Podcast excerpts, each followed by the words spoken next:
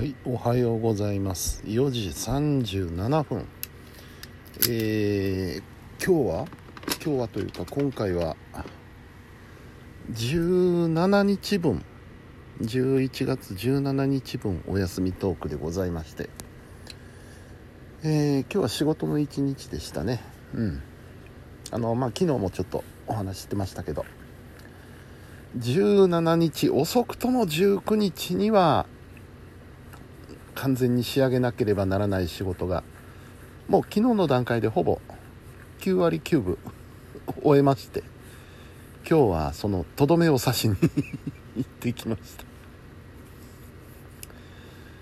えーと夜からの仕事が雨でねあのー、まあ家で晩ご飯食べて、えー、5時半くらいに出ようかなと思ってたらザーッと雨が降ってきましてね。それもかなりの豪雨でね。うんよし待つか。と思って。えー、6時前ぐらいに雨が上がりましてね。で6時になってじゃあ行くか。って言ってそれから出かけたという。いい仕事ですね本当に。こんないい加減な。普通ありえないですよ会社では。うん、雨降ったんでちょっと遅れます。ないない、うん、そういうスタイルなんですよ僕のその外の仕事というのはね。あの行っても大体僕しかいませんしあるいはいてもあと1人いるかいないかっていう事務所なのでもう行きたい時間に行って仕事して区切りがついたら帰るっていうそういうスタイルでございまして。うん。非常に気楽でいいですね。ただまあ月単位で見てある程度その勤務時間というのは確保しなければいけないというだけでね。うん。そんな感じで今日は行きも帰りも全く雨に降られませんでした。今日の天気の中ではラッキーですよこれは。えー、これくらいなんですけどね今日お話しできる。身の上話は。うん。そうですね。昨日ちょっと喋りきれなかったことでもお話ししましょうかね。ニュース見ててね何をって思ったんですけど。あの何からしようかな、まあのまずあのマフィンの話ですよ。東京のイベントでね、えー、オーガニックのマフィンを作って出したところ、えー、食中毒で多数の購入者に健康被害が出たっていう話ですよね、うん、何やっとんじゃいっていうことですよ、うん、あのね、えー、ちょっと昨日も話ししたんですけど整理すると。まずそのマフィンというのがその健康志向だっていうことでね、えー、保存料を使わない。添加物を使わない、うん、で、えー、それから砂糖の量をかなり減らしている、えー、砂糖とか塩っていうのはあの防腐効果があるらしいんですよね。うん。なんですけどそれをかなり減らしている、えー、そういう健康志向の健康志向と歌っているマフィンをですね6日の日に作って12日に販売してるっていう。これがまずちょっと僕は信じられないんですよ。うん。1週間近くも置いておいたものを人様にそれもお金をもらって販売するってどういう感覚なんだろうなって。あのまあ 僕は全くその調理料理に関しては素人なので、えー、まあ、感覚でお話ししてるんですけどもまあ逆に言うとそういうあのおみ普段からお店をされててね、えー、そういう製造販売のサイクルに慣れてる人の感覚からしたらこれぐらい大丈夫だろうって思ったのかもしれないですけどねでも結果的にこうなってるんで要するに、えー、6日置いといても大丈夫っていうのはその科学的な根拠であるとかそういったものは全くなかったわけですよね。うん、で、えー、その人の主張というかもともとそういうことを始めたきっかけっていうのが、えー、自分の周りに安心して食べられる食品ないし店がなかったのでっていうことを言ってるんですよ。うん、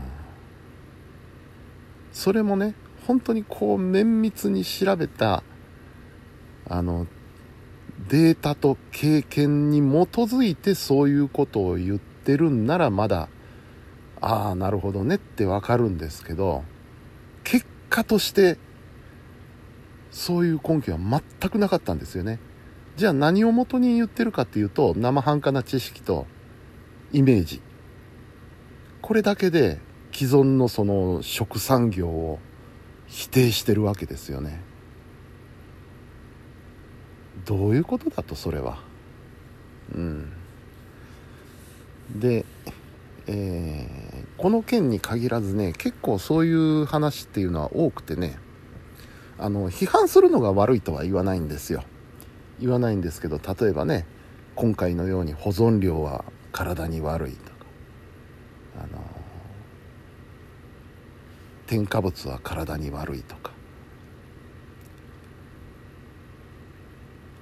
あるいはねあのよくあのリュウジさんがよくあの料理研究家の YouTuber のリュウジさんが言ってるのはあのあの人味の素をよく使うんですよね。で味の素が体に悪いっていう主張をする人がいるらしいんですよ。